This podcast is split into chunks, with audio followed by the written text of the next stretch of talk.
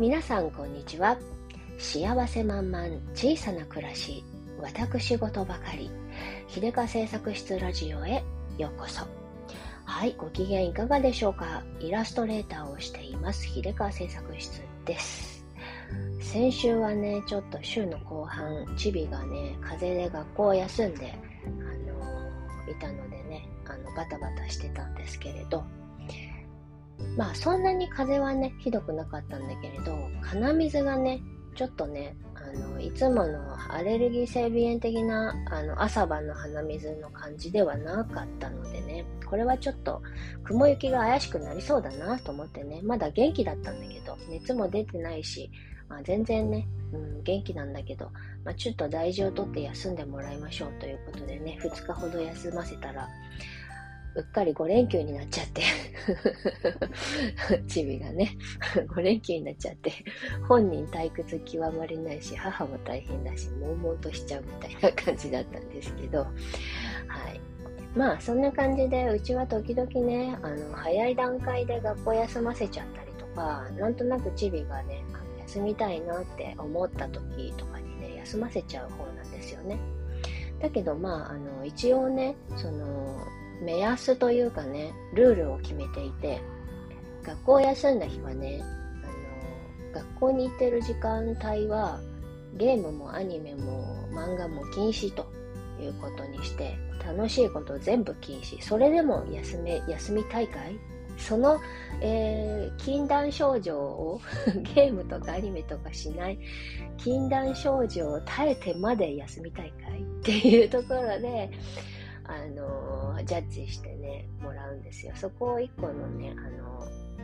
判断基準にしてるんですけどもちろん体調がね悪い悪そうだっていう時は問答無用で休みにすさせるんですけれど本人があの休みたいなって思った時に、えー、考える基準 判断する基準。この漫画とアニメと、えー、ゲームこれをですね一日中昼間ね昼間の時間中どれもやらないで家にこもっていられるかいっていうところで本人がね考える。それでも休みたいかどうかで悩んであやっぱ行くわっていう日もあるしいやそれでもちょっと休みたいなっていう日もあってそういう時はねやっぱりちょっと体がお疲れモードだったりとかで、うん、多分体調を崩す前兆予兆なんじゃないかなと勝手に思っているのでね、まあ、休ませちゃうんですよね。でね、そういう時に休むとね、後半後悔するんですよ。あ、やっぱり行けばよかった、暇だ、つまらんってなって あ、行けばよかったってなって、次の日はね、あの、弾け飛び出す感じで学校に 飛んで行きますけれども、あのそんなわけで、まあ、ね、休む、休ませる、休ませない問題とかね、ちょっとね、判断にね、困るえー、こともあるかなと思うんですけどね。最近決めたこの基準がねすごい便利かなと思ってね。本人がどうしたいかも一応意思尊重するけど家の居心地はそんなによくしないよっていう感じでねやっております、うん、まあそんなわけでね5連休したのであのバッチリ風も復活し、えー、元気にね今週はねてるんですけれどもね。はい、ということで、えっ、ー、と、今日はですね、そんな中で、そんな中で、私はあれを買ってしまいました。そう、ホットクックだ。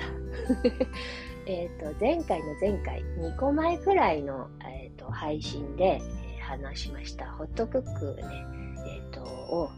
導入いたしました。そう。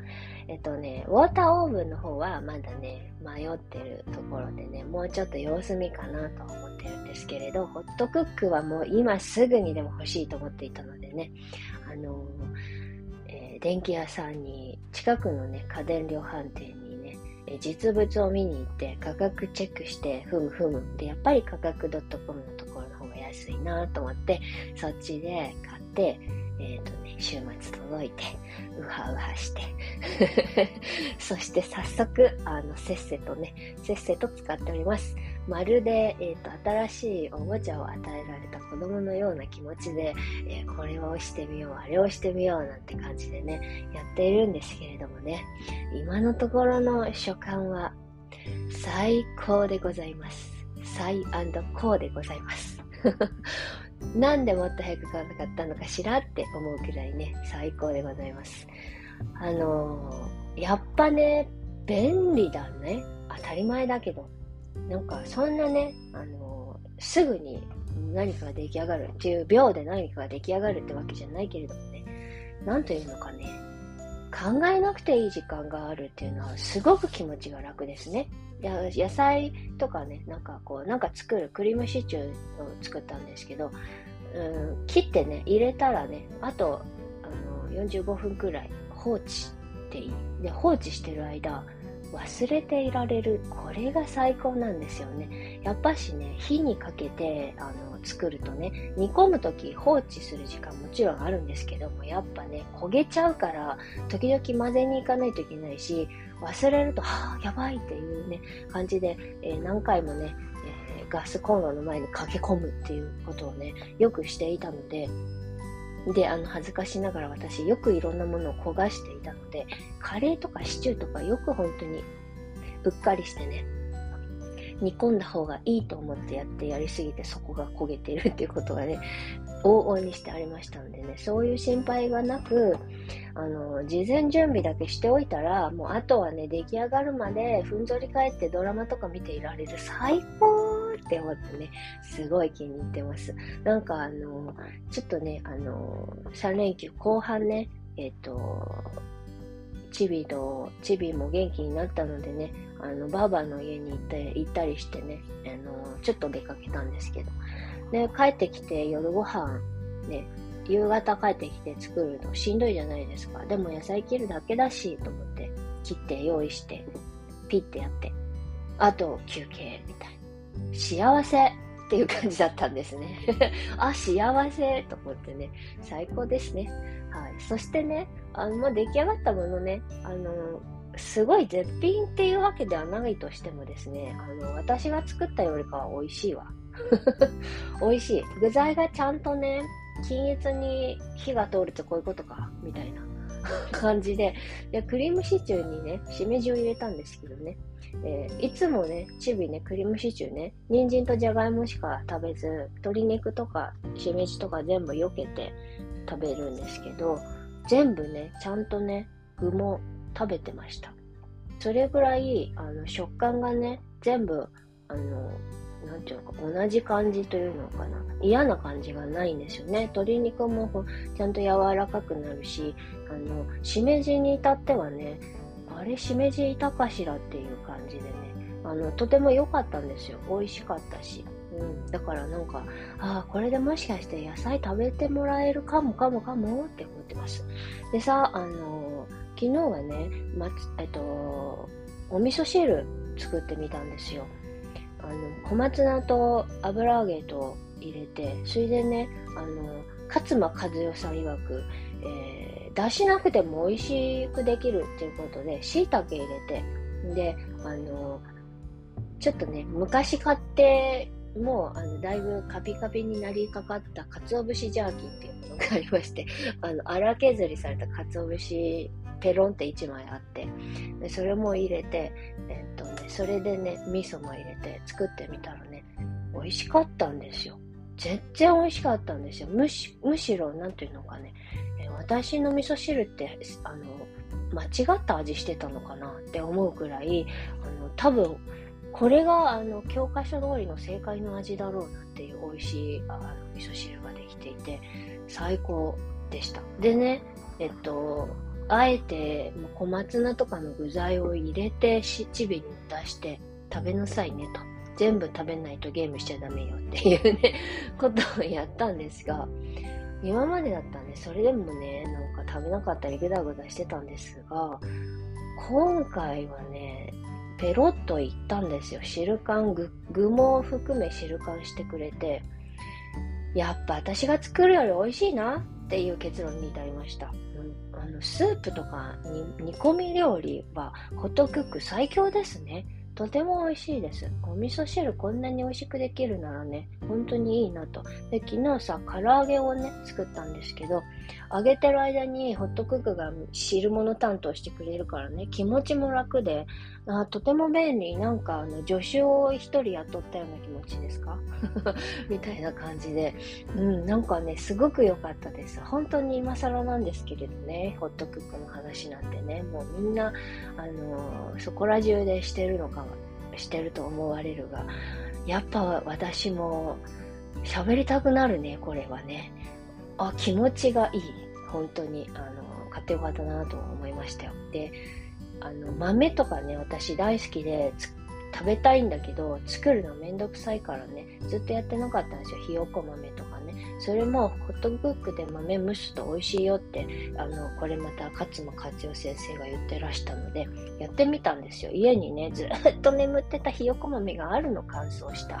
もういい加減食べなければと思っていたやつがあるんですよ。で、あの、それをね、ホットクックを使って戻す。戻すのに、えっ、ー、と、糸一晩水でつけるとかあるけれど、私はその夜ね、あの、ドラマ見ながらやったんですが、3時間、え ?3 時間くらい水に、水に入れて3時間くらい、あの、戻すやつ、ホットクックで戻して温めて、低温調理かなんかでね。で、その後に、え、ー、と、水を切って、えっ、ー、と、蒸し器に入れて、1時間蒸す。ちゃんと、ひよこ豆が完成しまして。で、それをね、まあ、冷凍して使いたい時に使おうと思って、で、昨日か、昼にね、ひよこ豆のカレーを自分で仕込んだんですよ、ホットクックで。それもね、1時間くらいでできちゃって、美味しかったのね。あらひよこ豆のカレーなんてこんな手の込んだことができるのにね、みたいな感じで、今まではもうこのひよこ豆をね、戻して、あの、煮るっていうところでもハードルが高すぎて、全然お家でそういうことはできなかったんですけれど、今やりたくなかったんですけれど、それがね、あの、すごくね、スイスイと楽にできて、あ、これで私の昼ご飯のクオリティも爆上がりじゃないでしょうか、みたいな感じでございます。本当に、えっ、ー、と、私にはとても向いている調理家電かと思いましたね。なんで、なんで、えー、今までかたくなに拒否、拒否していたのか、えー、偏見の塊だった自分が憎い、そんな感じでございますけれども。はい。ということで、えっとね、買ってよかったぜ、ホットクック。多分、今年一番今年の買ってよかったものランキングナンバーワンになるなと自分の中でね、思っておりますよ。うん。そしてね、えっと、選んだ色は白なんです。で、ここで言いたい、ここで本日のテーマを言いたいんですが、もう終わり後半にかかってるんですが、何でもね、あの、今まではね、あの、白いものって、あの、ありきたりで普通すぎて家電とかね、あの、なんかつまんないなと思ってたんですよ。で、赤とかね、黒とかね、色のついたやつっておしゃれでかっこいいと思ってたんですが、ここへ来て、やっぱり白だなって、なとね、あの、すごくね、思うようになったんですよ。あの、キッチンの中に置く家電とか、あの、湯沸かし器、湯沸かしポット、あれもね、今までステンレスのブラックのやつ使ってたりとかしてたんですけれど、えー、この間壊れて白に買い替えて、あ、だいぶ前だけど、買い替えたらね、すごくね、おしゃれに見えるんです。スタイリッシュに見えるんです、お家の中が。それで私は考えた。ああ、家の中っていうのはね、あの、まあ、よっぽどこう、デザイナーズ家具とか入れてこだわってる人たちのあれは置いといて、そんなに、あの、あの、なんていうの、インテリアとかね、ものすごく、なんか、あの、こういう全体の統一感とかうまくね、えっ、ー、と、できない人、できない人、私は、白をとりあえず白にすると間違いがないんじゃないかなと思ったわけですよ。なんかお家の中にね、いろんな色があるとごちゃごちゃしてうるさい感じになるし、なんか生活感出てくるなという感じがしてね。そこで全てのものを全部白で揃えるともしかしてすごくスッキリするんじゃないかなと。実はずっと前から少しずつそう思ってきてたんですよね。なんかそれまではなんかお家の家具買う時とか、ウッディなのが好きだったんですね。ちょっとアンティーク調のウッディのもので、木の、えー、ぬくもりを感じられるものの方が素敵なんじゃないかと思ってたんですが、えー、ある時食器棚をあの白い私あのモモナチュラルという家具のメーカーが好きなんですが白いラインナップで揃えてみたんですねそしたらすごく台所の中が明るくなったし、えー、広く感じるんですよね。白だからかな。存在感がそんなに圧が来ないというかね。それで、あのそこからもしかして何でも白にしといたらとりあえずいいんじゃないかと思って自分のね、えー、作業デスクも白でかいやつ白にしてでそれを機にね本棚も白色に塗ってやってみたらすごくあのすっきりおしゃれな気持ちになる。おしゃれな家とは言い言えませんが言いたいけど 言えませんが。あの、でも自分の中では、自分の中の、あの、過去と、自社比較ね、過去の当社比で考えると、だいぶおしゃれになるな、という感じがするんですね。そして、あの空間が明るく感じられるし、あの圧がない。黒とかね、茶色とかはやっぱりこう暗くなっちゃうんだよね、お部屋がね。で、それでね、あの、そう思って家電選ぶ時もこれからは白にしようと思ってて、昔はね、赤い炊飯器とか買ってたりしてたんですけど、で、クックパッドのね、あ、クックパッドじゃない、ホットクックも赤のが出た当初は赤だったじゃないですか。で、それね、単体で見るとね、ホットクック単体で見ると赤の方が可愛いなって思うんですが、お家の調和で考えたら絶対白だなと思ってね、白買ってやっぱ正解って感じなんですよ。で、あの、もしこの先ね、オーブンを、え買うならば、それも絶対白にしようと決めています。もうやっぱしね、こう、あの、色使いを上手にできないのであれば、白で統一するのが正解かなと。そしたら、あの、部屋も明るく感じるし、なんかあの、なんか